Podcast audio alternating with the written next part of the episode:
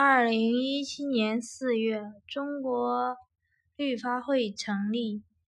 昆虫工作委员会，以提高公众对昆虫生物多样性保护的认识，应对昆虫种群长期被忽略和大量的减少的现状。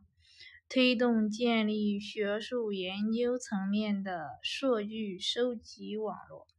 并广泛动员全社会公民、科学家和绿会大学生志愿者参与进来。目前，绿会已启动中国校园昆虫多样性普查项目。面向广大、面向广泛大学生开展昆虫多样性调查、保护、宣传工作，呼吁相关专业的大学生和热爱自然的大学生，在以校园为中心，包括周围区域进行昆虫种类普查，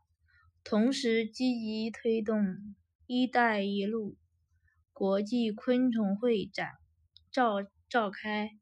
希望沿线国家和企业、公益机构、专家学者共同参与进来。